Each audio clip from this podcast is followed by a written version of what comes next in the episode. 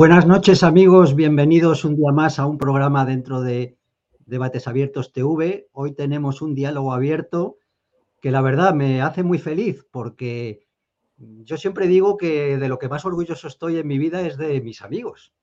Y ya sabéis, yo soy, me considero millonario en amigos porque tengo muchos, pero siempre hay cuatro o cinco amigos muy personales eh, donde hay una relación casi, casi de hermandad. Y hoy tengo el honor y el placer de contar con uno de ellos, que es eh, Javier Esteban. Javier Esteban es escritor, es autor de creo que unos siete libros, mm, algunos de los más conocidos pues son Claudio Naranjo, La vida y sus enseñanzas, Duerme Vela, Diario de Sueños, con prólogo de Fernando Arrabal, El derecho a la ebriedad, El diario de Jesús Neira, Neira, perdón, El hombre que, que dijo basta, Vanitas Vanitatis, que es una recopilación de artículos satíricos, y luego tiene otros libros también en colaboración, por ejemplo, en Psicomagia, él entrevistó a Alejandro Jodorowsky. Y él no solo que haya conocido a estos, a estos grandes hombres de nuestro tiempo, sino que realmente ha tenido mm, mucha amistad y mucha cercanía con muchos de ellos y hoy iremos hablando de todo eso y también de, sus obras. Además de escritor, eh, Javier es profesor universitario en la Universidad Camilo José Cela es profesor de ciencia política y de derecho político. Y además en la Universidad de Salamanca también da un curso de hermenéutica de los sueños, que, eh, si no me equivoco, es el único, la única asignatura sobre sueños que se puede cursar en una universidad española. Además, además de eso, pues es psicoterapeuta y eh, hace una, una, cosa que ahora nos explicará después cuando, cuando le pregunte, que se llama Círculo de Sueños. Y entonces vamos a hablar un poco de, todo esto. Eh, Javier, lo primero saludarte, bienvenido. Y, Buenas noches. Y, muchísimas gracias por, por, haber aceptado esta invitación, porque además eh, hoy me he enterado de que es tu cumpleaños, ni más ni menos. Entonces ya es un honor no solo que vengas, sino que además el día de tu cumpleaños te dignes a venir aquí a que, a que yo te entreviste y te, y te dé la lata. Muchas gracias, Javier, por tu... Por, por gracias. Gracias a ti, querido Cristóbal, amigo y hermano de tantos años. Yo creo que nos conocemos desde el año 95, si mal no recuerdo. Yo creo que fue el 94. No, no, tú nos lo dirás, porque eh, Javier y yo nos conocimos precisamente en un curso de verano de la Universidad Complutense que se organizaban en el Escorial de García Trevijano. Y tú fuiste uno de los organizadores o el principal organizador de, de aquel curso. Y allí es donde nos conocimos. Yo fui como, como alumno, como oyente, y bueno, nos hicimos muy amigos y desde entonces pues hemos seguido afortunadamente cultivando nuestra amistad, incluso hemos hecho negocios juntos y hemos tenido viajes físicos e imaginarios juntos y muchas historias. Entonces, no vamos a entrar en todos los detalles de, de los avatares de nuestra vida, pero me gustaría empezar esta entrevista por el principio, ya que nos conocimos en ese curso de verano y tú fuiste muy cercano, casi mano derecha de García Trevijano en esos años, yo creo que del 94 hasta unos años más, estuviste muy, muy, cerca, muy cercano a él en esos tiempos donde ocurrió la famosa conspiración republicana, donde se fundó la EPI, la Asociación de Escritores y Periodistas Independientes, donde se sacó el caso Sogecable, donde estuvieron los jueces Liaño y Garzón. Y me gustaría que nos contaras un poco de los intríngulis de esa época donde nosotros empezamos a seguir esas ideas políticas de García Trevijano. ¿Cómo fue aquello? Que, en fin, cuéntanos qué. Pues mira, si mal, si mal no recuerdo, el año 94, a través de amigos comunes de la universidad y de Dalmacio Negro, que Dalmacio Negro eh, estaba dirigiéndome entonces una tesis doctoral y le encargaron la organización de un curso de verano que era entre interrogantes, crisis de la nación española. Esto era el año 94, era un curso muy precoz que acabaría siendo un curso visionario, ¿no? porque la crisis de la nación es innegable.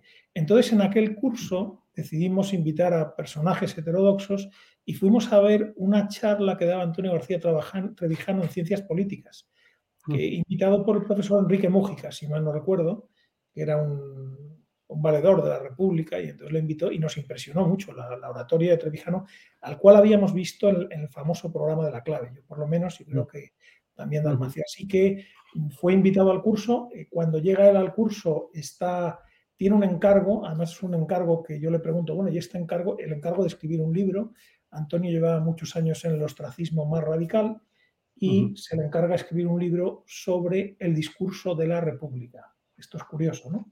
Yo le pregunto, ¿y este libro, el discurso de la República? Dice, me lo ha encargado un banquero. ahí quedó la cosa. Lo cierto es que aquello lo publicó una gran editorial y fue un libro que tuvo bastante éxito.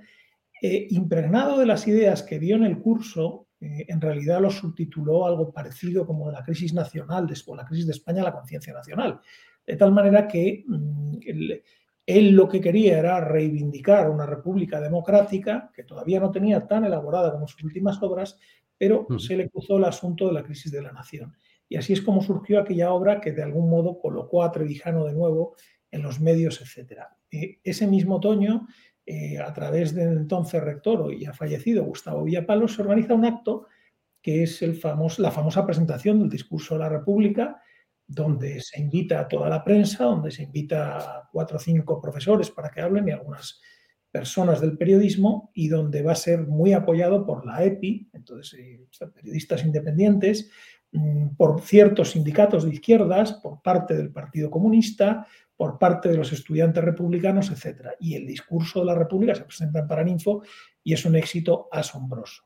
Parece que todo esto, eh, moviendo los hilos desde la dietrología, estaba pensado para mm, dar una seria advertencia al entonces rey, hoy emérito, que era Juan Carlos. Y que además estos actos contaban con el apoyo de parte de la familia real o de sectores muy cercanos, ¿no? cosa que desde luego yo ignoraba entonces, pero que hablando con Antonio, pues iban saliendo las cosas. ¿no? Así es como se organiza este segundo curso de la crisis de la nación, se pasa a plantear al año siguiente, visto el éxito del curso anterior, nos conceden otro curso de verano y Gustavo Villapalos y se pasa a, ofertar a Antonio que lo dirija. Y Antonio dirige aquel curso donde van a pasear grandes periodistas, ¿no? de la EPI, donde van a pasear eh, pensadores, llega, bueno, desde Luis María Ansón hasta Gabriel Alvear, recuerdo, pensadores de la política como Jesús Neira, Joaquín Navarro, en fin, eh, fiscales, jueces de la Audiencia Nacional. Hay que decir que Antonio tenía un, poder casi hipnótico sobre ellos. Esto parece, un cuento hoy en día, parece un cuento de un abuelito, pero eh, la reverencia y el respeto que Antonio García Trevijano tenía entre ciertas élites españolas era asombroso de derechas y de izquierdas. Realmente había salido del ostracismo, en la transición había desaparecido, había sido apartado por, las, por, los, por los poderes reales del país, por el régimen del país, y había sido condenado al ostracismo. Y entonces Antonio García Trevijano vuelve. Y así es como surgió aquel curso donde nos conocimos, efectivamente. Sí, sí. Pues fíjate que yo fui a ese, a ese curso también porque había estado, eh, había visto aquel programa de La Clave y desde que lo vi me quedé fascinado con Trevijano y ya pues siempre estaba buscando pues sus artículos, cualquier cosa donde él apareciera, ¿no? Y ahí eh, pues, pues eso, me, me, encontré contigo y con otros cuantos amigos, ¿no? Que, que, a partir de entonces pues mantenemos afortunadamente la amistad, ¿no? Que es lo más sagrado y, y la mayor riqueza que hay en esta vida. Entonces, en, ese tiempo de García Trevijano, yo me acuerdo, él todavía ciertamente, eh, eh, sí, estaba escribiendo ese primer libro, todavía no estaba, aunque era reconocido por todo el mundo, por esa gente que tú dices que eh, a los que fascinaba, era reconocido como un gran intelectual, por supuesto, ¿no? Por su capacidad, esa memoria en la cual era capaz de citarte el párrafo de un libro y casi la página donde estaba. Un, hombre que dejaba callado a catedráticos, a intelectuales de todo tipo por, sus muchos conocimientos. Luego, a lo largo de estos años, pues se, ha hecho también, se hizo un, gran nombre como escritor y como pensador eh, político, ¿no? De filosofía política y, bueno, pues es indudable que él ha contribuido y, nos ha legado todo, todo un pensamiento político que esperemos que algún día podamos ser capaces de llevar a cabo aquí en España y nos libremos de esta partitocracia desgraciada, ¿no? Que llevamos 40 años largos ya padeciendo. Pero cuéntanos algún detalle de, porque yo me acuerdo de aquello de la conspiración republicana que sacaba el país, donde se acusaba de que había una serie de, de grupos eh, alrededor, organizados alrededor de García Trevijano, donde había jueces, donde había periodistas, la brunete mediática, todo esto que nos contaban. ¿Qué pasó ahí? ¿Te acuerdas con lo de Liaño, Garzón, esa pelea? ¿Qué ocurrió? ¿Qué ocurrió? Porque ahí, eh, digamos, Trevijano había conseguido bastante renombre en esos momentos y después mm, ya en el 96, cuando gana Aznar, digamos que le apartan un poco del mundo y cae otra vez un poco en el ostracismo, hasta que ya a partir de después del 2000 ya empieza con los programas de radio y televisión y vuelve otra vez al candelero. Pero cuéntanos qué ocurrió ahí o algún secreto de, cómo se desarrolló esa conspiración republicana, porque yo me acuerdo que ciertamente García Trevijano era un activista, o sea, él siempre estaba conspirando, hablaba con militares, hablaba con jueces y siempre estaba buscando la manera de poder buscarle las vueltas a este régimen. Y él entonces estaba muy centrado en el famoso caso Sojecable. Cuéntanos qué pasó. Bueno, yo creo que él, claro, estamos uniendo ahí un arco temporal a lo mejor de tres años, ¿no? Yo creo que él... Em, Antonio, eh, desde luego, tenía una capacidad impresionante de, influir en las ideas. Entonces, yo creo que estamos, para que la gente más joven o que no recuerde aquella época lo vea claro, estamos en la crisis de 14 años de Partido Socialista, lo que se llamó el felipismo. Estamos en una crisis em, donde ciertos poderes eh, quieren apartar al Partido Socialista del poder porque consideran que ha pasado su época, que, Felipe González no está en condiciones de gobernar, etcétera, etcétera. Y entonces esto congrega a núcleos mm, activos de periodistas, de magistrados, etcétera, porque la incursión ya en la división de poderes había sido total, el manejo que hacía el Partido Socialista en aquellos momentos, que era un Partido Socialista con un programa bastante agotado, digamos que el Partido Socialista mm, nos había metido en las instituciones europeas, había tenido la bonanza económica, pero llegó un momento en que se comió toda la crisis y entonces había intereses por sacar al Partido Socialista del poder. Yo creo que esos intereses, quizá el, eslabón mediático más poderoso en el momento era el mundo, con Pedro J. Ramírez, y dentro del mundo existían diversos, diversas tendencias, por así decirlo, una de las cuales estaba representada por la columna Antonio García Trevijano, que ya venía con seudónimo del Independiente, de Pablo Sebastián, mm. nos hemos olvidado de Pablo, nos hemos olvidado de, mm. Raúl del Pozo y de otros grandes periodistas que también eran seguidores de Antonio, mm. amigos de Antonio. Entonces, una vez que efectivamente se produce el cambio de poder, el cambio de ciclo de poder en España, yo creo que las ideas de Trevijano interesan menos. Ya no se trata tampoco de hacer una oposición frontal al régimen para esta gente, sino de dejar que se consolide el nuevo poder que estaba representado por el Partido Popular. ¿no? Mm. Esto como análisis político. Y entonces, mm. efectivamente, Antonio mm, pierde, por así decirlo, gran parte de los altavoces de los que disponía.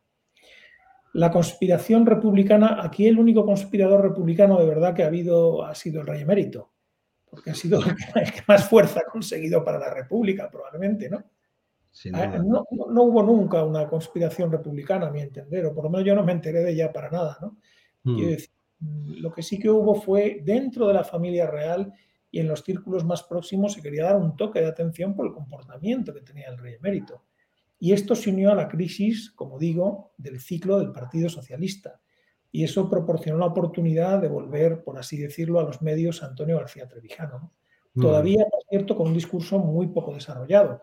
El mm. discurso de la República lo escribí aquel verano, eh, a mí me va enseñando, yo no era la mano derecha y nada parecido, yo era un amigo de Antonio, lo que pasa que en aquel curso de verano, digamos que la Complutense me había contratado para ser el secretario del curso, por eso estaba allí. Y ahí le conocí y efectivamente surgió una amistad de muchísimos años. Pero Antonio García Trevijano todavía no tenía mm, ciertamente elaborado. Lo que pasa que Antonio tenía algo muy importante, que era la explicación de por qué la transición había fracasado en un momento en que estaba en crisis el régimen por eh, el taponamiento en el bipartidismo de los partidos dinásticos el Partido Socialista se había hecho tan institucional que no daba paso al otro partido. Y esto supuso una crisis entre los partidos dinásticos. Una vez se resolvió aquella crisis entre partidos dinásticos, interesó mucho menos la obra de Antonio García Trevijano.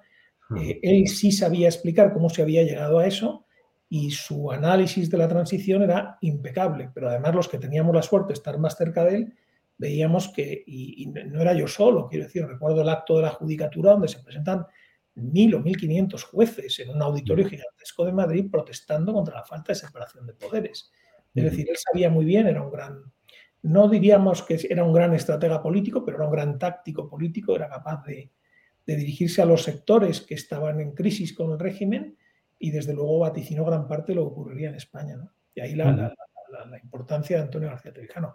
José Luis de Villayonga, pues hombre, era un hombre eh, como, decía él, qué como decía él, qué peligroso es el deporte, que bien me sienta el alcohol. Es decir, era un, era un hombre de la corte, era un hombre bastante degenerado de la corte con su sentido del humor, con su gracia, ¿no?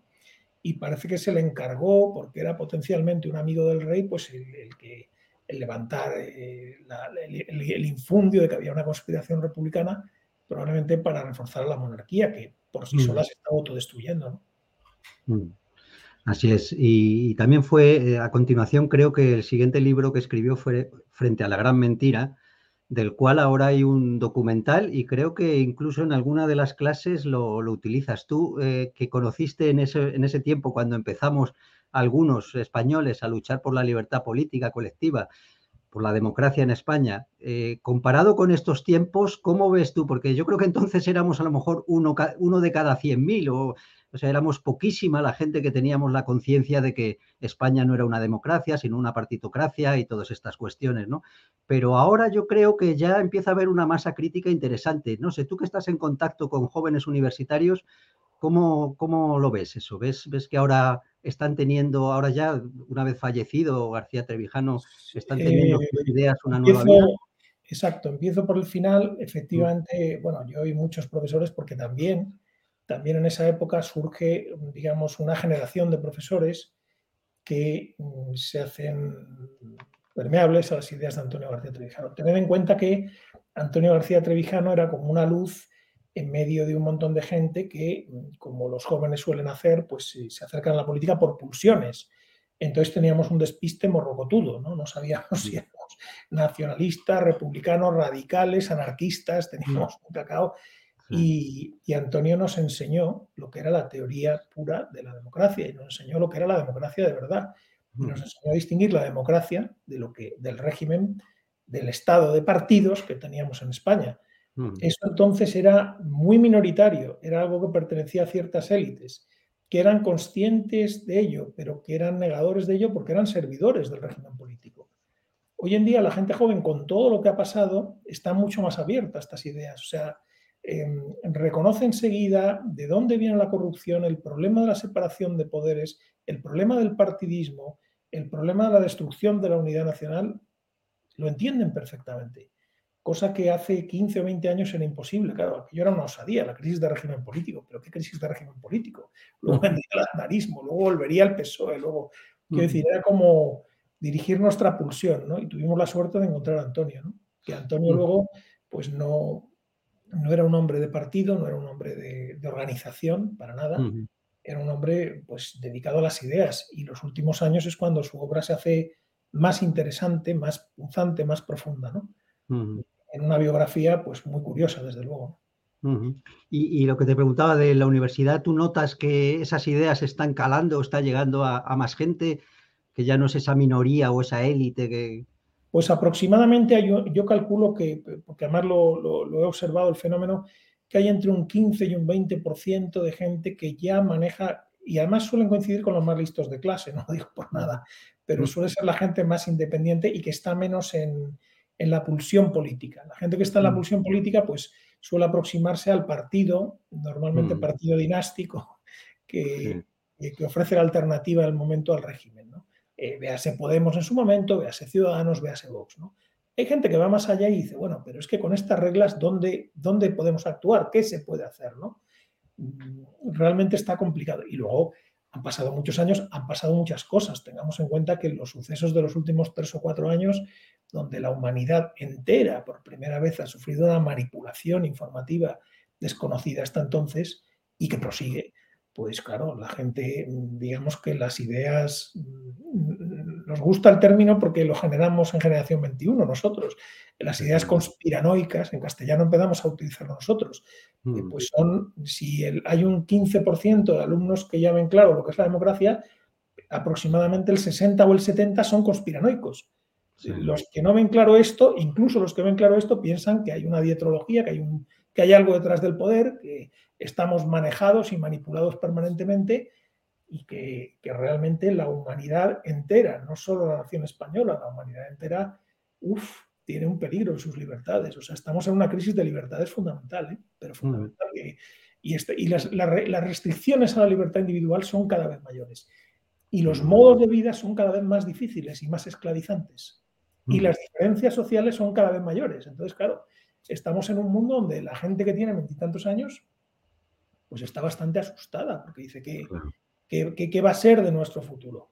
O sea, todavía nosotros, nuestra generación, bien por el ahorro que supuso todo en Europa, el ahorro de capital que han supuesto los años 50, 60, 70 y 80, pues no es que hayamos podido vivir de las rentas, pero el, acceso a la vivienda, por ejemplo, era mucho más sencillo que hoy en día.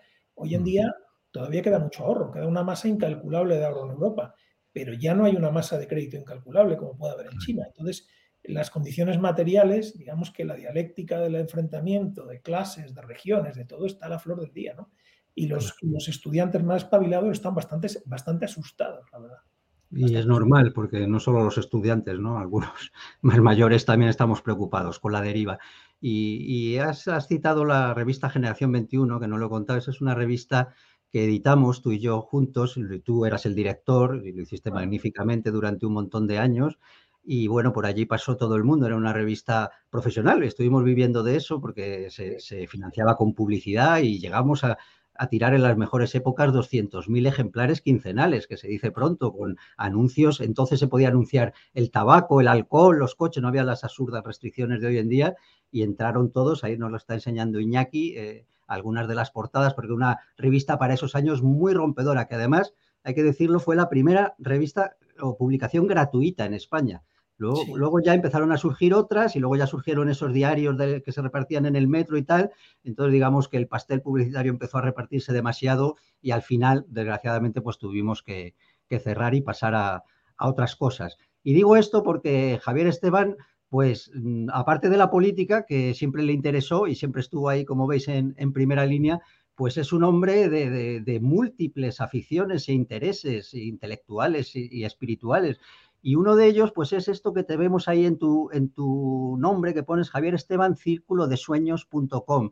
Eh, tú te has dedicado últimamente, los últimos años, profesionalmente a la psicoterapia. Me gustaría que nos contaras qué es esto de círculo de sueños.com, que invito a nuestros oyentes a que se den una vuelta y, lo vean, pero explícanos un poco en qué, en qué consiste, porque además tú eres autor del libro del diario de sueños Duerme Vela, es en el que hizo el prólogo Fernando Arrabal, y ahí cuentas un montón de sueños. Tú eres un, hombre con una experiencia onírica increíble. Todas las noches tienes varios sueños y con un lujo de detalles. A mí me has contado muchísimos sueños, incluso algunos en los que yo aparecía, ¿no?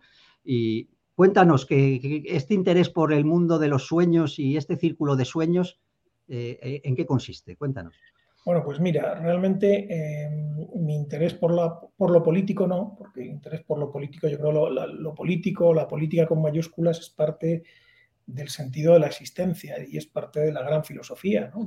y siempre tiene que estar ahí, pero eh, la verdad es que hubo mucho desencanto con lo político, ¿no? Y entonces, em, a través de Carlos Aguirre, al cual conoces bien, porque realmente la, revista la hicimos entre tú y yo, rodeados de siete, ocho amigos, y mm. con una apertura completa a las ideas nuevas y a lo que produjeran los propios estudiantes. Por eso fue mm. una revista tan magnífica, porque allí llegaba alguien y tenía talento y escribía la revista. Fuera de las ideas que fuera, era una revista generacional totalmente con...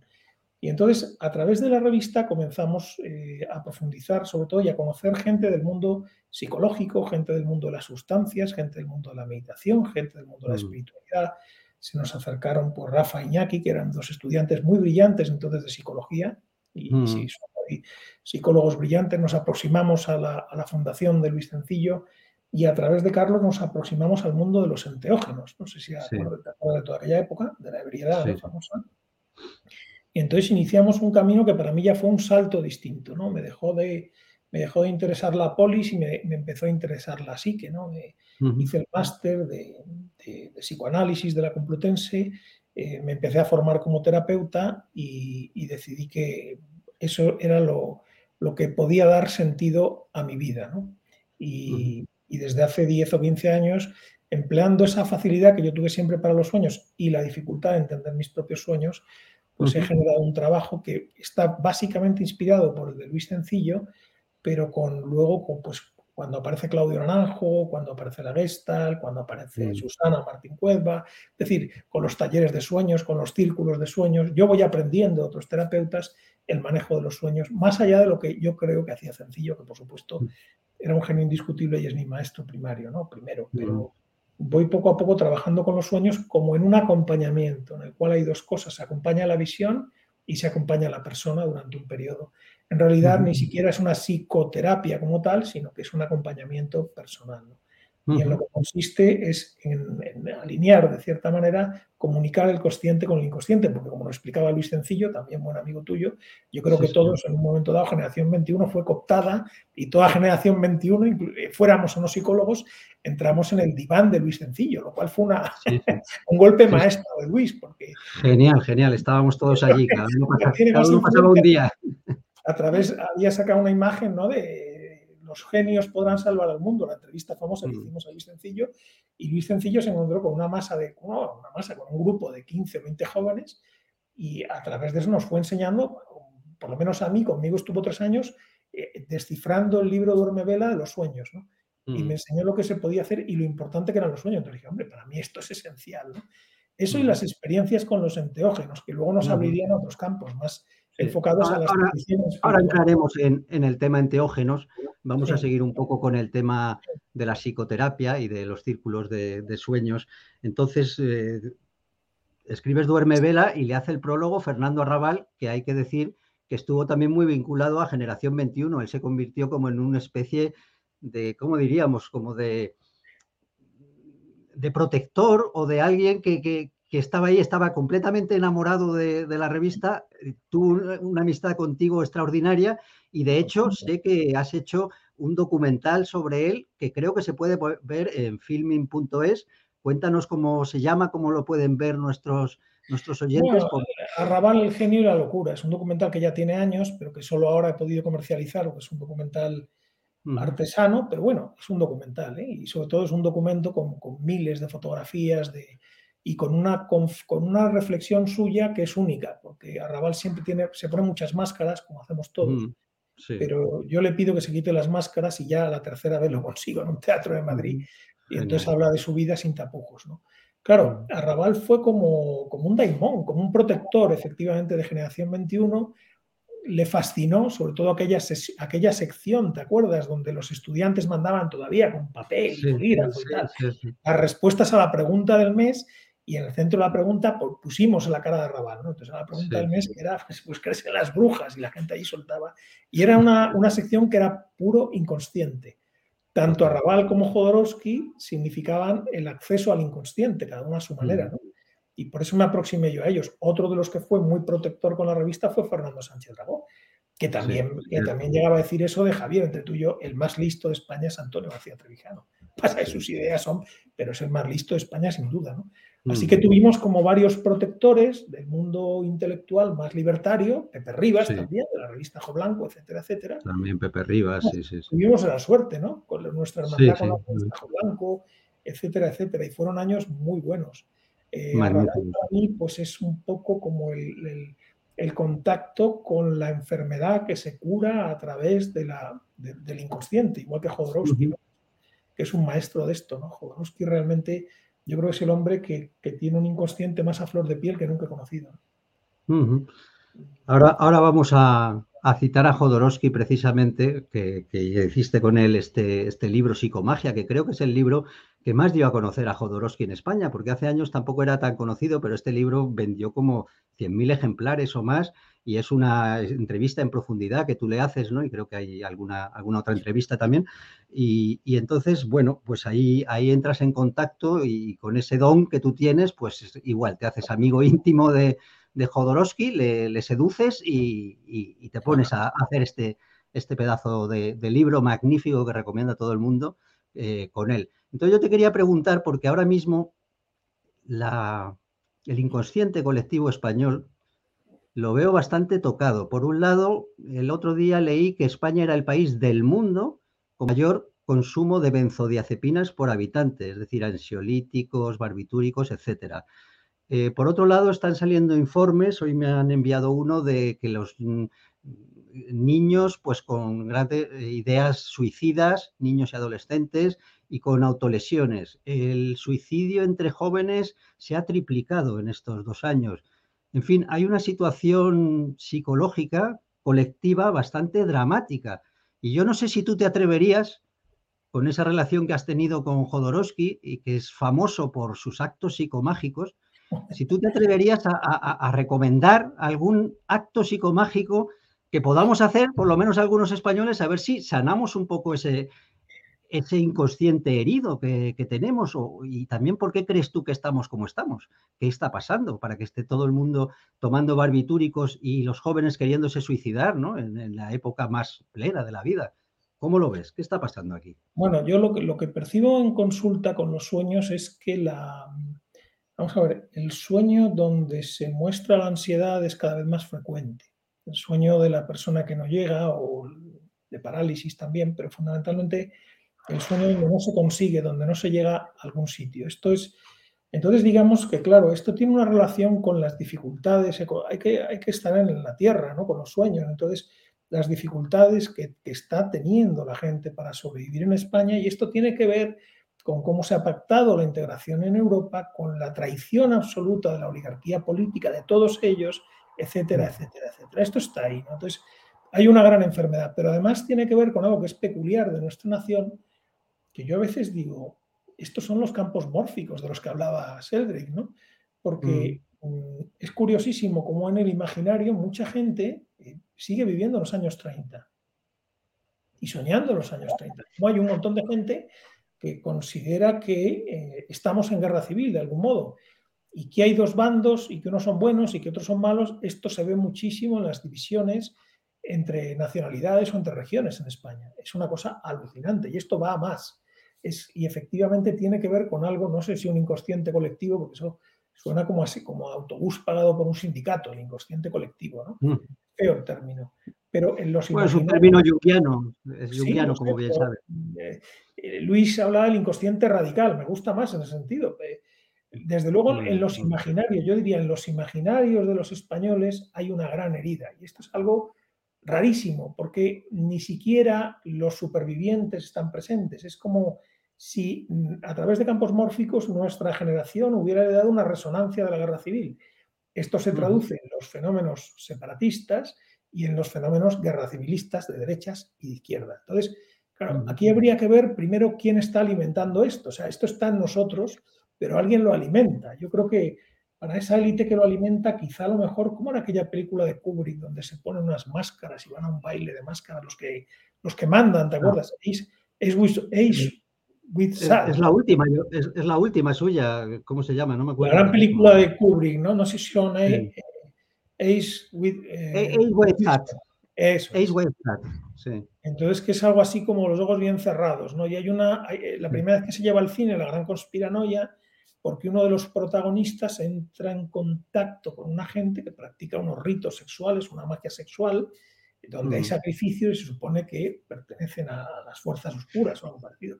Hombre, no estaría mal que todos estos líderes jóvenes de los extremismos, de los separatismos y de, pues se pusieran todos máscaras, se quedaran desnudos y se mezclaran entre ellos, una orgía, por ejemplo.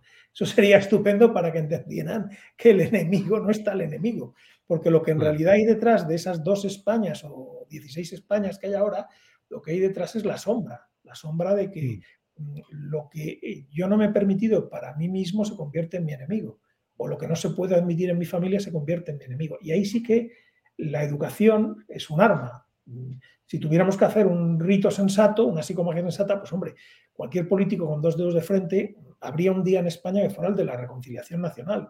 Se podrían, digo yo, proclamando la primavera, plantar millones y millones de flores sobre todas las tumbas todos los, todas las carreteras donde están los muertos, todos los, se podían celebrar grandes ritos entre las regiones, por ejemplo, de hermandad entre las regiones. En lugar de ese Erasmus internacional, pues un Erasmus que podía ser un orgasmus casi entre españoles, entre regiones de España, para que la gente se conociera, porque al final mm. tú vas a Barcelona a trabajar, cuando estuve yo con los de Ajo Blanco, vienen aquí, etcétera. Eh, ¿Qué es lo que le pasa ¿Qué le pasa al diputado de RC cuando conoce a la de Vitoria del PNV en Madrid? Pues que se lía, no sé, si es que no, en fin, todo, mm, los imaginarios y la sombra generan unas divisiones que realmente son hiperdestructivas. Y en un terreno más profundo, lo que me has preguntado y bastante más preocupante, claro, mucha gente, pero no solo jóvenes, creo que son 11 eh, los casos de suicidio al día en España. Afortunadamente se ha puesto un teléfono, vamos a ver qué hacen con ese teléfono de prevención del suicidio, pero cuando hay tantos suicidios es que no hay futuro, cuando hay tanta embriaguez que no hay ebriedad es que no hay futuro. Entonces, realmente nos han colocado en una posición, y hay responsables de esto, nos han colocado en una posición donde todo en España mm, es un proceso de anestesia prácticamente de la gente joven. Eh, a través del alcohol, de la gente de mediana edad, fundamentalmente mujeres, a través de benzodiazepinas, que las dan como si fueran golosinas, ¿no? Y, en fin, en, este, en este punto estamos de enfermedad casi mental nacional.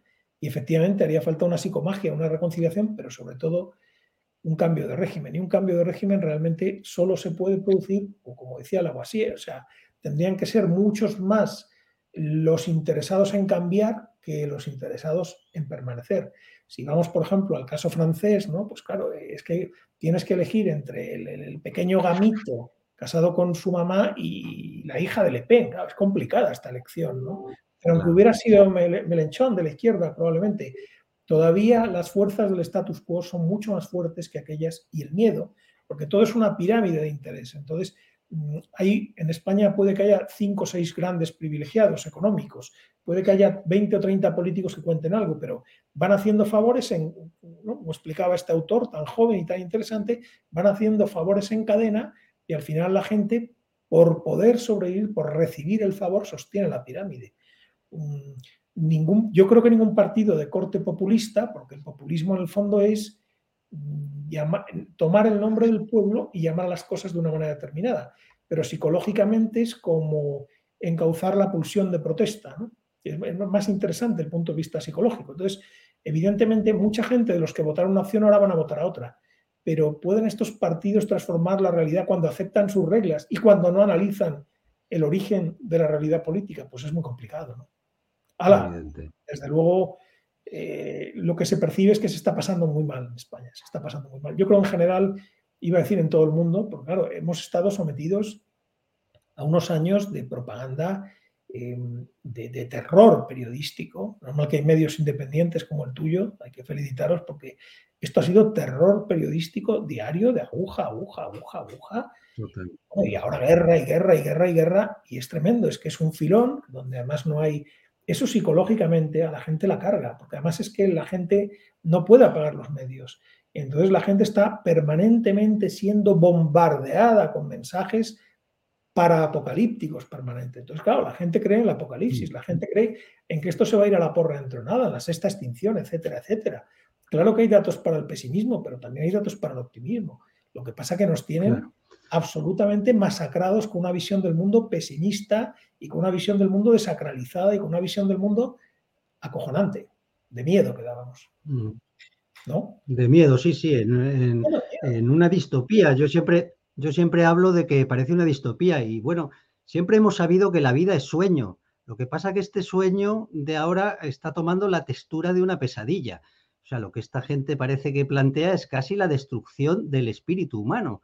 No sé cómo lo ves. Eh, la situación es eh, realmente... No creo que se pueda destruir el espíritu humano, pero es verdad que hay, una guerra simbólica. O sea, China es una, China es una, muestra de esto muy importante, ¿no? La destrucción de, dos focos de tradición, de espiritualidad, también con sus miserias, pero uno es el Tíbet y otro es la, otro es la, eh, la zona de los uigures del sur, ¿no? Donde, confluye, donde confluye el, chamanismo con el sufismo, por así decirlo. Igual que arriba confluye, o en, el Tíbet confluye el chamanismo con, el budismo, en el sur confluye el chamanismo con el, con el islam. y entonces ha generado dos mm. culturas muy particulares. Entonces, la, primera potencia del mundo ya, en términos económicos, lo que está haciendo es arrasar estas zonas. ¿Qué hace? Pues la, mina los, los cementerios. Eh, cimenta los cementerios. Lo primero es cimentar el cementerio, que el culto a las almas no sea posible. Lo segundo es la destrucción absoluta de todo símbolo de orden religioso. Eh, existen mm, eh, las cartillas del buen ciudadano y existe la persecución a la gente que manifiesta creencias. ¿eh? Digamos, lo, retorcido y, y en realidad lo que mm. se está es imponiendo un mundo materialista que a mí me recuerda mucho al 1, 2, 3 de Franco. O sea, es un, mundo como de, de todos tenemos electrodoméstico, todos podemos tener dinero, todos podemos tener un proceso de modernización salvaje. Lo que pasa que mm. allí incluye en estos momentos pues la, pues la esterilización, la tortura, el seguimiento con inteligencia artificial, en definitiva el genocidio de pueblos como el Tíbet y los uigures. ¿no? El resto del mundo calla completamente. Alguna revista americana, algún informe, algún mm. informe interno de la CIA o del FBI avisando a las empresas de que no comercien con ciertas empresas, pero prácticamente nada. Igual que mm, se disolvió y se masacró la nación india en América, pues hoy en día se está haciendo esto. Pero tanto con la nación india como con estas naciones, en el fondo lo que se persigue es destruir otro imaginario que no es el tuyo. Un imaginario que no es el de consumo, ¿no? que no es el materialismo, que no es la obediencia, que no es la disciplina. Es como si hubiera ahí una guerra de ideas, una guerra metafísica o metapolítica que, asombra y que nadie conoce. Es curiosísimo, pero que está siendo así en todas las, eh, con respecto a todas las tradiciones. ¿no? Realmente hay una, hay una persecución y hay una visión del mundo que, bueno, lo que pasa que, claro, no va a ser confluyente, sino que probablemente haya guerras dentro de la visión del materialismo, haya guerras terroríficas, ¿no? Como se está viendo ahora, ¿no? Claro. Porque quién domina. Sí, pues muchas gracias por esa respuesta, Javier. Vamos a pasar al tema de la ebriedad, porque es, un tema, bueno, tú escribiste un libro que se llama El derecho a la ebriedad. Eh, yo creo que es un libro que tiene que ver con las políticas prohibicionistas y de qué manera se debería tratar el asunto del consumo de sustancias psicoactivas en general, ¿no? Estas drogas ilegales, ¿no? Eh, eso es, manifiesto libertario contra la prohibición que nos está poniendo Iñaki, que por cierto es el Iñaki al que has citado antes como esos que se acercaron, pues está aquí, está aquí realizando y es uno de los colaboradores de nuestro canal y fue, le, conocimos ya en aquellos años de Generación 21. Gracias Iñaki por, por ponerla. Entonces, ese derecho, eh, a mí me recuerda siempre cuando me regalaste el libro, mm, el derecho a la ebriedad me, me recordaba el título del famoso libro de Claudio Rodríguez, El don de la ebriedad, que es un libro de poesía. Entonces, la primera pregunta sobre esto es, ¿la ebriedad es un don eh, o es un derecho? ¿Es ambas cosas? Bueno, primero, claro, habría que explicar qué es la ebriedad, que no, es la embriaguez, no es la embriaguez como la conocemos en términos vulgares, de, em, lo que es un derecho es la libertad cognitiva. Claro, yo este libro lo escribí en el 2006. Hoy toda la parte de antiprohibicionismo que sigo defendiendo no la consideraría tan central como la parte de la ebriedad. La ebriedad en realidad es eh, la ampliación, que no alteración de la conciencia. Y en ese sentido es un don. En ese sentido es un don. Eh, es verdad que todo esto de la ebriedad, pues, eh, es decir, a la, la gente que he ido conociendo en el camino de, vamos a llamar, la búsqueda espiritual, quiero decir en Occidente que la mayoría de ella ha pasado antes por, el ácido lisérgico, la dietilamina del ácido lisérgico 25, que tanto conocemos y nos es tan, querida y respetada. ¿no? Entonces, es curioso, es como, como explicaba Claudio Naranjo, es como si estas sustancias que aparecen en teoría fortuitamente, con Hoffman que hemos citado, ¿no?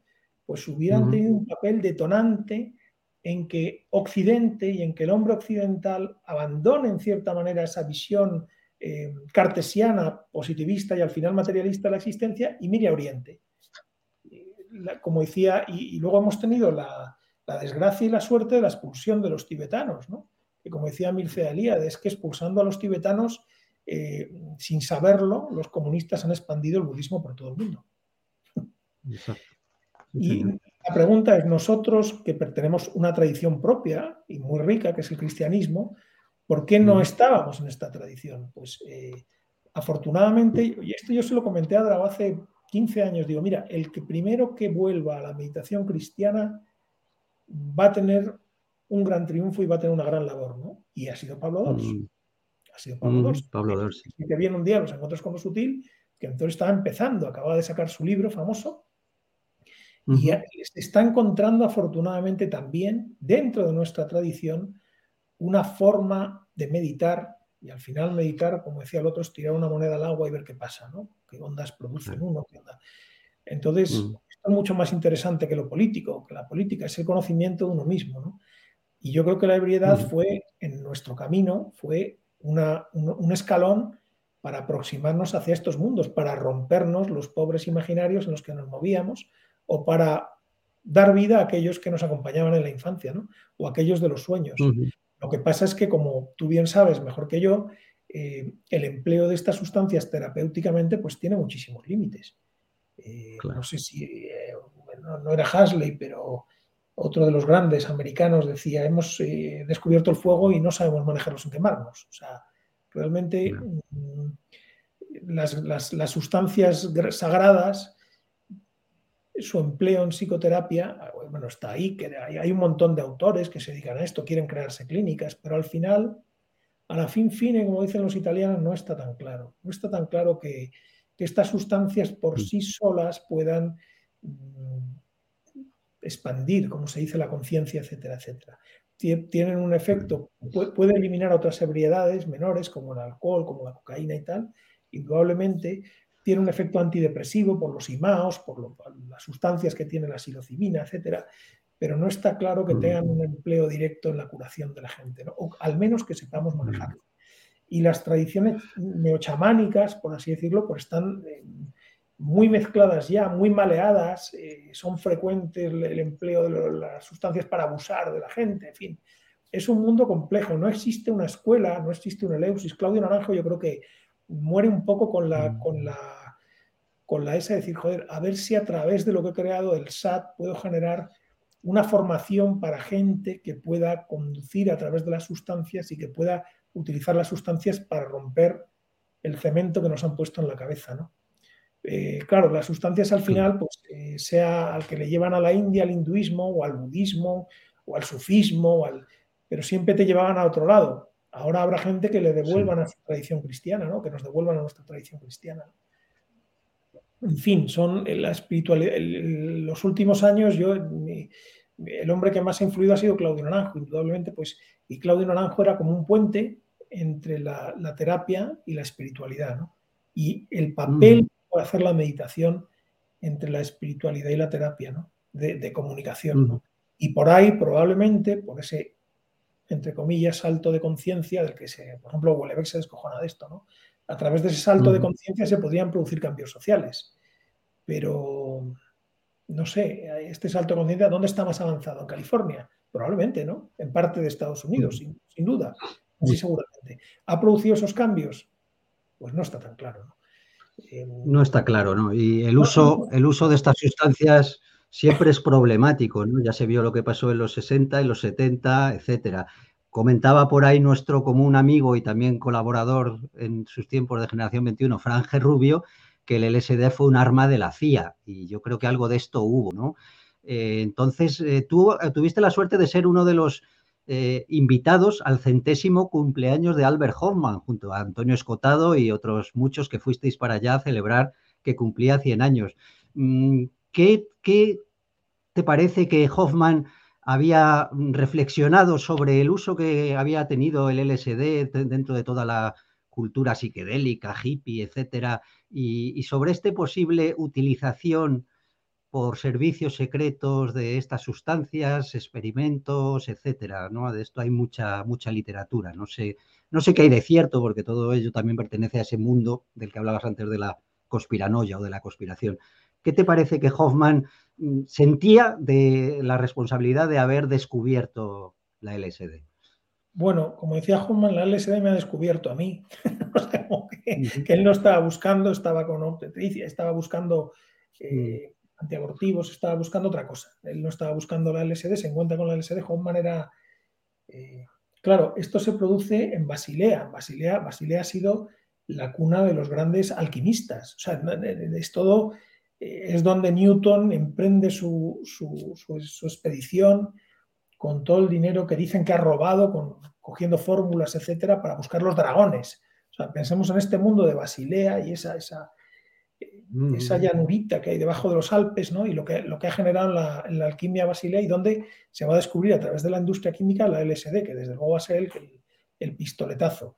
Entonces, mm. Albert Hoffman a mí me dio la impresión de ser un hombre conservador, era un hombre conservador, eh, diría que un hombre un poco, mm, popular en el sentido de, la provincia suiza, o sea, eh, era un hombre muy con los pies en la tierra, ¿no? Muy con los pies. Le decían, pero usted ha vivido 100 años por la LSD. Y dice, no, no, es porque me tomo un huevo de mi gallina todas las mañanas. O sea, era un hombre que desde luego se asustó mucho cuando Timothy Leary y otros empiezan a importar dosis de un millón, un millón de dosis de, del LSD, y él informa a las autoridades. Lo que dice Franje Rubio, buenas noches, Franje Rubio, es verdad el proyecto MK Ultra, la CIA experimentó con, la LSD porque pensaban, y yo digo, hay que ser burro, pensaban que la LSD podía utilizarse en forma de gas, como arma militar. Y por tanto había que probar con la LSD y uno de, los, de las cobayas de, estos experimentos americanos que están desclasificando es el famoso coronel, que debía ser un paranoico, de aquí te espero, y se lanza por una ventana. Y entonces parece que el proyecto lo paran como diciendo, ostras, esto va en serio.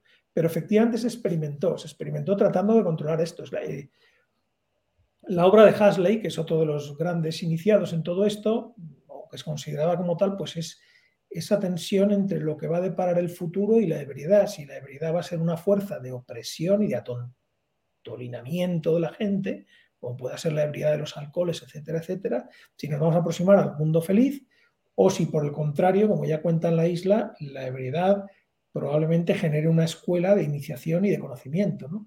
El uso que puede hacer una sociedad de eso, uff, complicado, la verdad, muy complicado. Mm, hoy en día, afortunadamente, estas sustancias están en una franja que es poco localizable porque no, no resultan muy comerciales. Es decir, nadie, se va los viernes a pegarse una fiesta de, sustancias enteogénicas porque los viajes no son el tío vivo ni son, para ir a la discoteca, para eso hay otras sustancias recreativas, no son sustancias recreativas. Entonces, se han librado de algún modo por eso. Y luego porque están en la naturaleza en todas partes, DMT, etcétera, etcétera. Efectivamente, el poder, por supuesto que intentó utilizarlas en un momento, pero es que mm, aquí la gran duda mm, que se plantea es quién puede utilizar esto. ¿Tienen que ser los sacerdotes? Pues yo tengo mis dudas. ¿Tienen que ser los psicólogos? Joder. O los médicos. Me echo a temblar. Mm, tienen que ser los pues políticos, por favor, no. Entonces, ¿quién va, ¿quién va a utilizar las sustancias? ¿De qué manera se puedan utilizar? ¿no? Es complicado, es muy complicado. Eh, Hasley hablaba un poco de esa droga ideal que sería una mezcla como de, visionario y de éxtasis, es decir, que fuera como un gatito controlable, pero que produjera imaginarios antes de la transformación personal. ¿no? Algo de eso hay en el éxtasis, ¿no? Hay un intento de, encontrar esa sustancia semivisionaria, pero controlable hasta cierto punto, etcétera. Pero bueno, luego está teniendo. En ese cumpleaños está Sulgin, está Sulgin. Nosotros vamos con, con, con, tu buen amigo de la revista Cáñamo, con la que tantos años colaboraste, con ¿cómo se llama este Gaspar Fraga. Gaspar Fraga, sí. Entonces, a través de Gaspar Fraga, Carlos Aguirre y yo y otros Iker y otra gente, pues llegamos allí y nos, Enseguida nos hospedaron en una gran casa suiza, entonces eh, debajo de las camas había toneladas de hachís, toneladas. ¿Ah, Dormíamos encima de toneladas de hachís. Pero la señora que nos hospedaba no nos dejaba entrar con, con, terminales telefónicos ni con nada electrónico, pero había era como la casa de chocolate. la casa de chocolate. Y a mí lo que más me impresionó de todo el congreso fue eh, Sulgin. Sulgin que ya tenía las 4.000 experimentaciones y tal, se ha publicado, vosotros habéis publicado parte de ello, ah, todas las investigaciones de él y de su mujer, y yo creo que ahí, ahí hay mucho futuro por desentrañar. Y ahí probablemente ahora mismo hay una gran inversión de capital, eh, tú sabes, de Silicon Valley, etcétera, para ver de qué manera pueden utilizarse estas sustancias en el crecimiento personal, etcétera, etcétera. Supongo que también habrá servicios secretos que la quieran utilizar para destruir. Pero bueno, pero, yo, no me, he sentido manipulado por ninguna fuerza extraña con las sustancias. Eh, esto tengo que decirlo también. ¿eh? O sea, no, que, creo que la, paranoia en el viaje se da, pero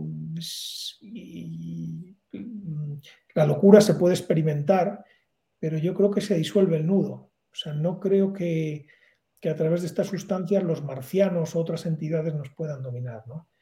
Ni creo tampoco, ni creo tampoco tanto en la, la intermediación mm, de los espíritus o de los santos, o de, que se hace, se nota, o sea, se hace palpable en una experiencia, pero no creo que sea lo fundamental de la experiencia. Sí, señor, pues te agradezco la cita que has hecho de Sulgin, porque efectivamente la editorial que dirige mi mujer, Elena, editorial Manuscritos, pues hemos publicado la obra seminal de Sulgin, el Pical Tical, que son dos tomos de casi mil páginas cada uno y que es una obra magnífica que recomiendo y que es uno de los mayores éxitos que hemos tenido. Es, un libro que siempre hay gente buscándolo, ¿no? Porque realmente Sulgin y su mujer pues hicieron una, una investigación en esto increíble y además con no para utilizarlo para, para estas artes del MK Ultra ni tal, sino indagando ¿no? en aquello que podía abrir la conciencia y encontró es que hay miles de sustancias ahí explicadas y, además él todas las tenía la honestidad de probarlas él y de contar los, los efectos, etcétera. Bien, de la ebriedad inducida por sustancias, vamos a pasar, si te parece, Javier, a la ebriedad divina, a la espiritualidad. Tú eh, no sé cómo llegas a, a, la espiritualidad, si nos quieres contar un poco de esa intimidad de cómo con qué te encuentras, con, sé que eh, tiene que ver con el ámbito del sufismo, pero bueno, cuéntanos tú hasta el límite que quieras contar, eh, cómo se produce ese paso de, de, a ver, estuvimos en la política, estuvimos en las sustancias, has estado en la psicoterapia y ese salto a la ebriedad divina, no inducida por ninguna sustancia. Cuéntanos. Bueno, pues eh, en primer lugar, como decía aquel ministro de, cuando oigo hablar de espiritualidad, hecho mano a mi cartera. el mundo de la espiritualidad se ha convertido en un, en un gran comercio, ¿no? Pero claro, eh, el hombre es una, somos animales espirituales, somos mm. animales espirituales y esto se olvida. Es algo que, como decía Jung, eh, hay una gran represión espiritual. Entonces nosotros tenemos nuestra tradición y hay una espiritualidad natural, yo creo, en la infancia. Eh, sobre todo en contacto, quien lo haya podido tener con la naturaleza, ahí hay una comunión con la naturaleza y hay una espiritualidad natural. no, sé cómo lo podríamos mm, calificar, ¿no? Y luego hay en, nuestra cultura, o en la cultura cristiana, pues hay todavía, todavía entonces, hay unos ciertos ritos de iniciación infantiles, la primera comunión, el miércoles de ceniza, etcétera, etcétera. Y eso, mm, de algún modo, lo tenemos ahí, lo hemos vivido peor o mejor, peor o mejor llevado, pero lo hemos tenido ahí. Y luego hay una época en la vida donde, como decía Schopenhauer, pues te pones a dudar de todo y eh, aparece el adolescente racionalista y te pones a dudar de todo. Pero la, búsqueda sigue ahí, o sea, realmente la tarea de la vida probablemente sea despertar la conciencia y despertar la conciencia significa mm, quien se conoce así conoce a su Señor, que pueda ser el mundo, la naturaleza, Dios, llamémoslo como queramos. ¿no? Mm. Entonces, en esta, nosotros, por, rebeldes, ¿eh? y hablo en plural, nosotros por rebeldes, mm, en torno a la adolescencia y un poco después, influidos por Nietzsche, por Schopenhauer, etcétera, etcétera, pues nos vamos separando mucho del cristianismo. Por otra parte, la Iglesia Católica ha perdido la conexión con, las, con, sus, eh, con su espiritualidad, con su, por lo menos mm. de cara al público, por lo menos en la educación, por lo menos en el común de los mortales, en las parroquias. Por supuesto que puede haber gente en las parroquias, qué tonterías digo, que pueda ser espiritual y que pueda tener su mundo espiritual, pero nuestra generación iba contra eso. Entonces, mm. cuando no aparece por un lado, aparece por otro. Y, en mi caso, no es que yo me hiciera espiritual a través de, ¿no? Pero entre los maestros que conocí hubo uno que era Saint que tú has conocido también, que bueno, fue como, como llegar a casa, como llegar a mm. casa del abuelo, ¿no? Totalmente. Que fueron unas experiencias pues muy bellas, ¿no? De, abandono de lo peor de sí mismo y de encuentro con, el sentido de la vida, ¿no? Además, él tenía la, cortesía, porque él tenía discípulos que venían del judaísmo, que venían del paganismo, que venían del cristianismo, entonces mm. él tenía la cortesía de respetar cada uno de los ríos, de los cuales la gente, de los manantiales por los cuales la gente llegaba allí, pero, o que habían dado forma a la espiritualidad de la gente, pero como él decía, la mayoría están secos.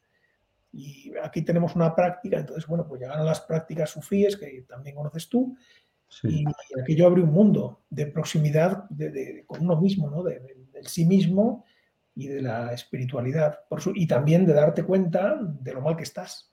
entonces, claro. espiritualidad y terapia, pues eh, habrá gente que no las necesite, las dos juntas, pero normalmente como decía Wilber, ¿no? Progresan una con otra, se apoyan una en otra, ¿no? O sea, es mm. muy difícil intentar un camino, bueno, luego te baja, te pone en tu lugar, en realidad, ¿no? O sea, el, el sufismo tiene una parte muy interesante que es como el, el astafirulá, ¿no? Que es como el...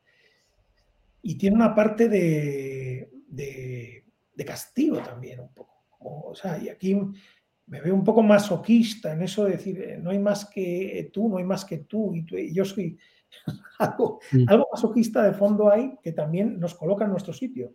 Y es muy interesante, te hace modesto en el camino, ¿no? Claro. Ojalá no hubiéramos tenido que salir de nuestra tradición, por un lado, pero es que todas las tradiciones, en el fondo, si son auténticas, son la misma. ¿no? El budismo quizá sea capaz de dotar de una teoría de la percepción mucho más fina, porque en realidad el sufismo es, una, es, un camino del corazón, es un camino muy emocional. Tiene mucho, mm. aunque hay alto sufismo intelectual. Sí, pero es emocional. Un camino emocional y es un camino casi de enamoramiento. Es una relación amorosa con lo divino y amorosa con el maestro. Entonces, mm.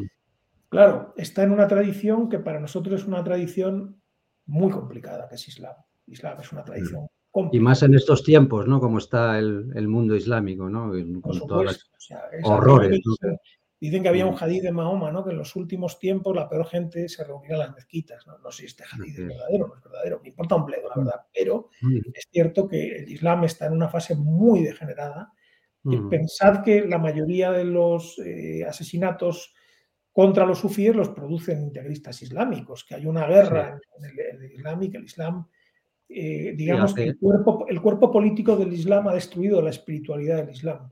Es como si el, Corán, que es un libro de viaje interior con sus dificultades, ojo, no es un libro claro ni, ni, que los occidentales tengamos, ni siquiera es un libro, es una recitación, pero se ha mm. convertido en un cuerpo legislativo de la peor gente del mundo, que son precisamente los que traicionan al profeta inicial, que son, siguen siendo los jeques de la Meca, de tal y de cual. Entonces, claro, El Islam de hecho, hace poco ha, habido un atentado terrible en Afganistán precisamente contra una mezquita o lugar de reunión de sufíes, ¿no? Y esto es algo que aquí mucha gente no, no acaba de entender. Ve el Islam como gran enemigo nuestro de Occidente, porque desde luego hay muchos que son enemigos de Occidente y que nos están atacando continuamente, pero verdaderamente a quien más, contra quien más atentan es contra otros musulmanes, ¿no? Y esto se conoce poco, ¿no?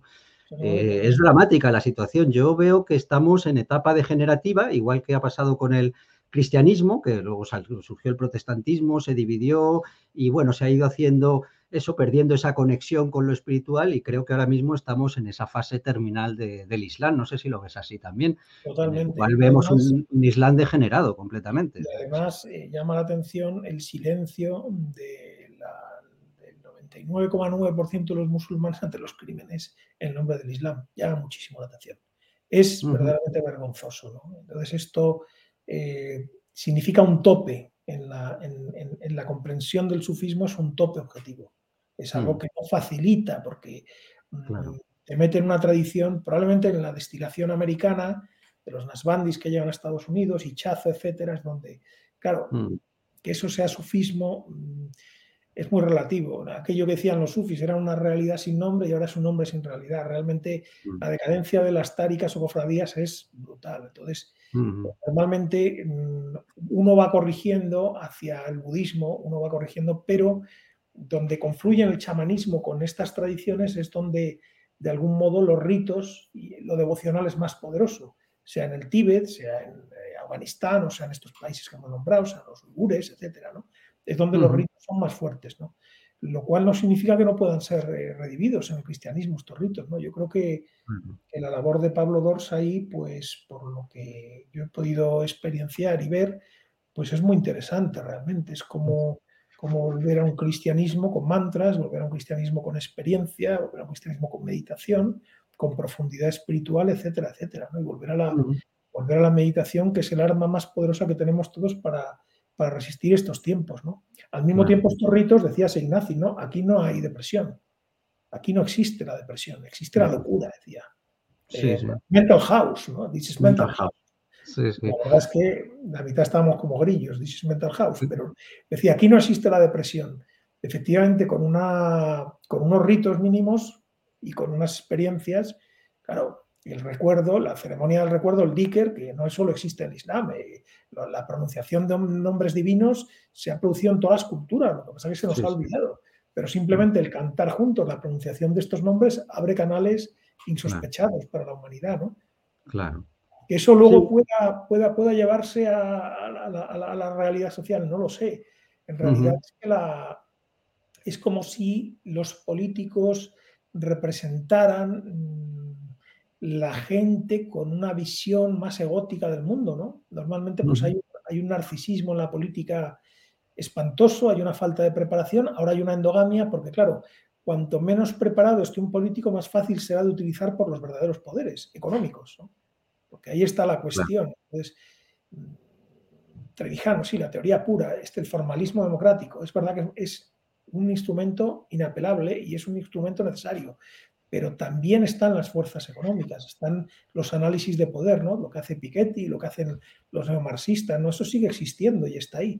Entonces, para las fuerzas económicas es mucho más fácil manejar un portero de sauna o, una, o una chica que no ha salido en la vida de, un, de, de, una serie de un partido y que todos sus logros los ha conseguido ahí, que manejar a hombres hechos y derechos, ¿no? que no están tan lejos. O sea, Mitterrand sería lo que sea, tenía muchísimas cosas malas, pero joder, joder Mitterrand, ¿no? Es mm. decir, falta saltar una generación para darte cuenta de que los políticos, o sea, eso de que el sufragio pasivo lo pueda recibir cualquiera que no tenga una experiencia laboral, que no tenga eh, es una cosa alucinante. ¿no? No hablo de nivel intelectual, ¿eh? hablo de experiencia y servicio a la sociedad. Sí, sí, sí, de, conocimiento. Ser una persona que solo haya trabajado, ¿no? Pues sí, y esto que, decías, ¿no? De, algún modo, bueno, se persiguen esas, esas religiones tradicionales, pero a la vez el poder intenta fabricar, digamos, nuevas religiones o nuevas espiritualidades. No hay mucho de esto, esta comercialización New Age, e incluso en parte del Islam, este Islam fundamentalista en gran medida está manejado y utilizado por poderes, ¿no? Para conseguir intereses, ¿no? Para desestabilizar eh, países, para crear guerras, etcétera, etcétera. Entonces, el peligro de esta utilización por el poder de, digamos, lo espiritual, que sería como una vía contrainiciática, mm, ¿cómo lo ves en estos, en estos momentos? Porque yo veo ahí muchísima confusión ahora mismo, ¿no? Esto. el, caso, del Islam, es el más paradigmático, porque ahí se produce una radicalización fomentada y un empleo para intereses muy distintos de los del propio Islam, ya sea el, de los jeques, ya sea el de mm. los anticomunistas en Afganistán, ya sea el de los sirios de un lado y de otro, ya sea el de mm. Israel, ya sea el de los palestinos radicales, o sea, son ejemplos muy claros de cuando una religión no está separada de lo político, como pueda ser el judaísmo tampoco lo está, el cristianismo lo está porque históricamente coincide con el imperio romano, entonces no, el cesaropapismo es un producto muy distinto a lo que pueda ser el mesianismo islámico o el mesianismo judío, no tienen nada que ver. el cesaropapismo es una unión de estructuras de poder, ambas romanas, por cierto, aunque una tenga una inspiración greco-judía, pero ambas son romanas en el fondo. ¿no? Pero en el mundo de hoy yo creo que lo que hay es como, o sea, como el hombre sigue teniendo una necesidad espiritual o imaginal, digámoslo así, ¿no? Pues eh, los imaginarios se construyen por sí mismos. Tú dices, ¿están manejando nuevos imaginarios y lo están creando? Pues yo creo que sin duda Disney maneja nuevos imaginarios, eh, la gente más joven, la ciencia mm. ficción maneja nuevos imaginarios. Hay una especie de nueva religión que es la nueva era, que es como una religión a la carta de todo el mundo, ¿no? Donde también las sustancias tienen un papel, o sea, sustancias, terapia, todas estas cosas de las que hemos hablado forman parte como de lo que va a ser la próxima, no revelación, pero el próximo, salto cualitativo en el terreno religioso. ¿no? La próxima dialéctica religiosa va a venir por ahí. Claro que la intentarán emplear, por supuesto la intentarán emplear. Y actualmente yo creo que más bien lo que se hace es magia negra, magia negra a nivel planetario con el miedo.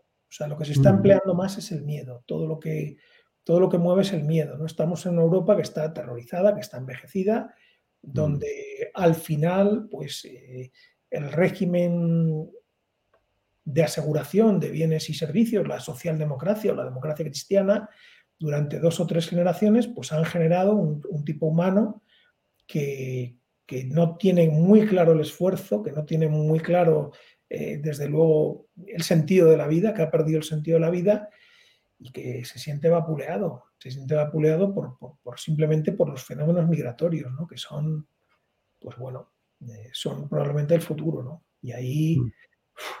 hay como, como un intento por una parte identitaria, como de intentar rescatar o defender, o es el caso paradigmático de España. España mm, no puede asegurar su propia frontera. Entonces se lo encarga el trabajo sucio, porque es un trabajo muy duro, se lo encarga Marruecos. Pero claro, Marruecos aprovecha de esto inmediatamente. Porque bueno, es que controlo tu frontera. O sea, es que el foedus de los romanos, o sea, el siglo IV, es que está clavado. O sea, yo controlo tu frontera, la abro cuando quiero, por tanto tengo un arma contra ti porque tú no puedes hacer ese papel, porque no te lo crees.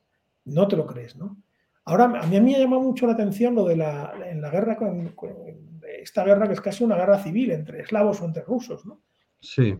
Se enfade, aunque se enfade el presidente de Ucrania con lo que digo, pero en realidad en esta guerra ha habido un fenómeno rarísimo, que es que la gente se ha lanzado con un ímpetu belicista casi musoliniano. Es alucinante. Es este increíble. Este el obeso inglés, ¿no? El otro, ah, más bombas, y yo me voy en tren, y 200 millones, y os llevo toneladas, y os llevo azocas, y, y nadie se ha parado a pensar cuál, es, cuál pueda ser el efecto de eso. Simplemente se ha establecido un enemigo que, no digo que no pueda ser un enemigo, pero se ha establecido un enemigo y la gente ha sido llamada al belicismo por los medios y entonces lo que más que es que hay una manipulación permanente a través de los medios para crear imaginarios y para, llevar, para llevarnos como ovejas donde quieren. ¿no? Eh, porque la pacífica, vieja y cobarde Europa, de repente, pues todos están dispuestos a dar armas, ¿no? a luchar ya, pero a dar armas todos, ¿no? ¿Dónde pueda llevar esto? Pues no lo sabemos, ¿no? No lo sabemos, pero claro que hay manipulación de lo espiritual, es que es parte de, de la esencia del poder. Siempre ha estado ahí esa, porque, claro, lo espiritual en el fondo es interior, es de la persona, no... Mm, hmm. En el platonismo, el platonismo inicial, como en el judaísmo, como en el islam, que en el fondo tiene mucho que ver con el platonismo, hay la tendencia a considerar que la justicia hay que hacerla en el reino, hay que hacerla en la tierra. El cristianismo no tiene esto, ni el budismo tiene esto, pero sí lo tienen estas otras eh, ideas fuerza de la historia de religiones. ¿no? Entonces, la relación entre el poder y la espiritualidad siempre ha estado ahí como algo complejo, como. En realidad si algo así como si somos buenos, ¿no? Decía Platón y elegimos a los mejores, pues hombre, si elegimos a los mejores, al final tenemos a los ayatolas, que no deja de ser una tárica eh, neoplatónica, donde en teoría esos hombres santos con el turbante y la guardia revolucionaria, otro modelo platónico, pues van a salvar a la población. Pero es que eso no es así, Cristóbal. Es que mm, en esos países no se produce un gobierno mejor. Probablemente, probablemente la fórmula más espiritual, entre comillas, en política sea la democracia, porque es la que más respeta los derechos fundamentales de la persona. La libertad individual. Y eso no tiene que ver nada con el platonismo. O sea, ya Aristóteles corrige las leyes, ¿no? Y Platón corrige en sus últimas obras. Y de joder, es que después de ver al tirano de Siracusa, cuidado, es que mm, no se puede confiar a todo a que un hombre sea bueno o sea el mejor de nosotros. ¿no? Eso es lo que los populismos siguen alimentando. La y Antonio en eso era un antídoto, es un maestro, porque cuando hablabas de esto te decía, eso es, eso viene, el moralismo, el regeneracionismo viene de una imagen falsa de la naturaleza, no sabe política. Entonces, es como si una parte sana pudiera curar a la parte enferma. Y claro, eso es muy épico, pero no es así en política, porque si tú concentras el poder, el poder se degenera por sí. Está claro, ¿no? Y la gente puede ir muy ilusionada en populismo, pero el populismo no va a traer más que concentración de poder. No va a traer la democracia, de tal manera que Estados Unidos, con todo, con todo, probablemente sea el país más evolucionado en todo esto, con Suiza, con alguno más. Lo que pasa es que la democracia americana pues, está muy amenazada por los lobbies de comunicación sobre todo y económicos de comunicación. ¿no? O sea, aquí el gran problema es que nos la jugamos en Estados Unidos y luego que nos la jugamos entre el modelo chino y americano, desde luego. Si triunfara el modelo chino, estamos acabados todos. Estamos fritos. Estamos todos pues acabados, o sea, porque es un modelo que irá evolucionando, pero insisto, están... Sí, un totalitarismo global, ¿no? Para, para, todos, todos convertidos en números, ¿no? En cifras, en el reino de la cantidad. Eh, Javier, Llevamos como hora y cuarto y tenemos que ir acabando. Entonces, me ha gustado mucho que hemos empezado hablando de la política, luego hemos ido pasando a cuestiones metapolíticas, no más allá de, lo político, como es el mundo de la psicoterapia, de la ebriedad, y hemos acabado con el tema de la espiritualidad. Y por completar el círculo, dado que tú haces estos círculos de sueño, pues me gustaría preguntarte, porque yo siempre estoy aquí lanzando diatribas a los españoles de que tienen que despertar y de que, de que aquí en España es necesario que hagamos una revolución, porque si no, yo digo, tengo una frase que es revolución o disolución, ¿no? Parece que todo empuja hacia el fin de los españoles. Pero siempre tengo la obsesión de cómo conectar estos dos mundos, digamos, el mundo de la política y el mundo de lo espiritual, porque me parece imposible que pueda haber realmente una revolución política consciente de verdad sin que eh, haya un trabajo interior de conocimiento de uno mismo. Esto es una de las cosas que me gusta, otras no, de las que dice Félix Rodrigo Mora. No me gusta eh, en general su teoría, pero sí me gusta cuando habla del concepto de revolución integral, ¿no? que esa revolución realmente empieza por uno mismo. ¿Qué consejo darías tú o cómo tú crees que puede producirse esta unión de, este mundo, ¿no? del mundo de la política, que normalmente es sucio y es turbio, es problemático, y del mundo espiritual, porque yo veo a mucha gente de política que no quiere saber nada de temas espirituales y también veo lo contrario, gente que está en su meditación, en su tal, y ya no quiere saber nada de, oye, pues de los que están a tu alrededor, de tus vecinos, de tus hermanos, de tus hijos, de tus antepasados. ¿Cómo podemos conectar estos dos mundos, Javier? ¿Se te ocurre alguna vía? Una pregunta compleja. A ver, eh, mm. has citado a Félix Rodrigo Mora. Claro, Félix Rodrigo Mora es pues uno de los últimos representantes de la tradición libertaria moralista mm. española. ¿eh? Mm. Entonces, es verdad que todas las teorías de, claro, igual que el platonismo es insuficiente en la práctica política, porque no se trata del bien, la verdad y la justicia, sino de dividir el poder y, etcétera, etcétera, equilibrarlo, representar, etcétera. La teoría de que solo con representar, dividir el poder, etcétera, parece que se queda insuficiente. Hombre, yo consejos no estoy para dar a nadie, pero lo que yo he hecho es lo siguiente, en la medida en que he visto que la política se convertía en algo tóxico, me he alejado de la política, la política vulgar, o sea, la política del día a día. Esto nos roba una cantidad de energía impresionante. Tú no estás en la política de vulgar, tú estás luchando en el mundo de las ideas por un cambio de régimen, lo cual no tiene que ver, puede ser tu vida heroica personal. Entonces, cada uno cada uno tiene que ver si su relación con la política le hace crecer o es tóxica y le hace capiti disminuir. Eso es lo primero. Todo tiene edades. Todo tiene edades. El militantismo yo creo que tiene una edad. Mm. El militantismo tiene una edad. La reflexión política tiene otra edad. Las cosas no cambiarán hasta que la mayoría no esté de acuerdo en sostener la pirámide porque no tenga intereses en ello. Es decir, desgraciadamente, hasta que lo pasemos tan mal como con la invasión napoleónica o al borde de la guerra civil. No, no, va a haber más posibilidad. Que para entonces haya una nueva cultura política en España, que es la que por la que tú estás abogando, pues es interesantísimo, porque si no nos desinflaremos en una butad populista o en un, intento populista. Es verdad lo que dice Félix, la, pero yo creo que la, esta revolución integral personal, o sea, empieza por la proximidad. Quiero decir, tú, eh, tú puedes cambiar e intentar ser mejor contigo y con los que te rodean. Pero eso no significa que eso vaya a ser posible en el Congreso de Diputados. Pensemos que en el Congreso de Diputados se reúne la gente probablemente más tóxica de la nación. Mm. Seguramente si hiciéramos una encuesta en el Congreso de Diputados, y no empezaron así muchos, ¿eh? pero acaban siendo, acaban entrando en esos engranajes. Si hiciéramos una encuesta simplemente de qué es la democracia, suspenderían todos. Porque muy pocos diputados sabrían lo que es la democracia. Paradójicamente, porque ellos viven, están en, la clase dominante, ¿no? Entonces, la política es muy es peligrosa en el sentido de que dirige pulsiones.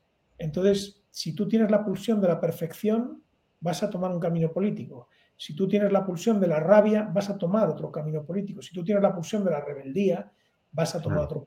Si tú amas el conocimiento, tendrás que tener un conocimiento político. Que eso es lo que yo creo que tú estás y lo que estáis, ¿no? Pero que eso se traduzca en, acción política. El propio Antonio hablaba de esto un poco. Decía, bueno, es que no tenemos capacidad ahora de un movimiento. Al final de su vida, parece que intenta engranar un movimiento. Pero Antonio está ya muy mayor y las circunstancias, las circunstancias objetivas cuando se intentan algunos actos, como cuando se llevan las pancartas, cuando se rodea el Congreso, etcétera, pues claro, ahí estaban los guardianes del régimen, que entonces le tocaba ser a la extrema izquierda, luego le tocará ser a la extrema derecha, todos dinásticos en el fondo. Aunque se manifiestan, al final son todos dinásticos, ¿no? son todos borbónicos, de modo. Entonces estos partidos no te van a dejar entrar, no te van a dejar entrar. Entonces tienes que medir muy bien las fuerzas. Es como, como Junger establece en la narca, ¿no? Hay que tener mucho cuidado, porque además, claro, el poder mm, te puede ignorar, pero el poder te puede, mientras no seas un peligro, no vas a tener problemas. Si, si eres un peligro, realmente te van a aplastar. Y eso hay que saberlo. Entonces, bueno, eso es el consejo que puedo dar. Precaución y luego ver a cada uno si eso le va bien o no le va bien. Yo creo que yo veo a mucha gente joven que, se está politizando cada vez más. Ahora gran parte de ellos o, son de la cola de la última alternativa que era Podemos o están en la nueva cola del nuevo cometa que es Vox. Y están muy radicalizados y tienen una cantidad de energía ahí y no se hablan entre ellos y no sé qué. Y bueno. Hay mucha división ahora, mucho enfrentamiento, ¿no? Se ha, se ha fomentado este guerra civilismo y esto es una locura, ¿no? Ahora mismo la sociedad española. Pues Javier, muchísimas gracias. Creo que has estado realmente eh, brillante e interesante. Yo quiero recomendar a todo el mundo pues que primero que vea ese documental en filming sobre, sobre la obra y vida de Fernando Arrabal y también que, intente adquirir estos libros que hemos ido citando tuyos, ¿no? Eh, creo que el más reciente es el de Claudio Naranjo, ¿no? Si no, si no me equivoco. Sí, el de Claudio Naranjo, sí. Es un libro para, quien esté interesado en, el, en el camino psicológico, el camino espiritual, ¿no? Yo te agradezco muchísimo y agradezco mucho a Elena vuestra labor editorial de manuscritos que mm. nació pegadita Generación 21 también, ¿verdad? Sí, sí, sí, nació, nació en Generación 21, efectivamente. Aunque luego creció mm, por otro lado, creció muy bien mm. y, también este canal que lleváis, ¿no? Y vuestra, vuestro trabajo, ¿no? Que me parece muy respetable, la verdad. Pues, pues muchas gracias. Javier, muchísimas gracias. Y si quieres dar algún algo que se te haya quedado en el tintero o algo que digas, ah, no me quiero ir sin decir esto, no sé, a lo mejor algo se nos ha pasado. Si, quieres decir en un minuto alguna, alguna cuestión, cualquier mensaje que quieras dar a los oyentes, pues te escuchamos. Bueno, que en este, en este momento que estemos atentos a lo que nos pasa dentro, ¿no? A lo que, porque estamos muy atentos a lo que pasa fuera y lo que viene de fuera está altamente toxificado. Entonces, eh, quien pueda meditar, que medite en cualquiera de las vías, en cualquiera de los caminos, quien pueda meditar, que medite. Pues muchísimas gracias, Javier, y muchísimas gracias también a todos los que habéis estado ahí, que siempre es un placer tener gente en directo y comentando para no sentirnos tan solos, ¿no? Estos, estos pues programas normalmente en directo pues no los ve tanta gente, pero luego si se difunden, ya sabéis que el directo es en YouTube, en nuestro canal de Odyssey en Twitch, pero luego también lo subiremos en formato audio, en podcast, en Spotify y en Evox, ya estarán mañana.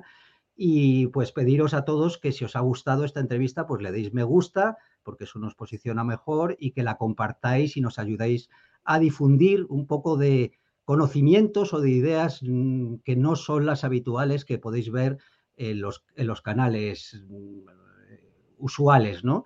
Nosotros siempre estamos aquí intentando abrir la conciencia, dando libertad de expresión y luchando por conseguir un cambio de verdad, un cambio consciente en nuestro sistema y en nuestra sociedad. Gracias a todos y muy pronto nos volvemos a ver. Hasta la próxima.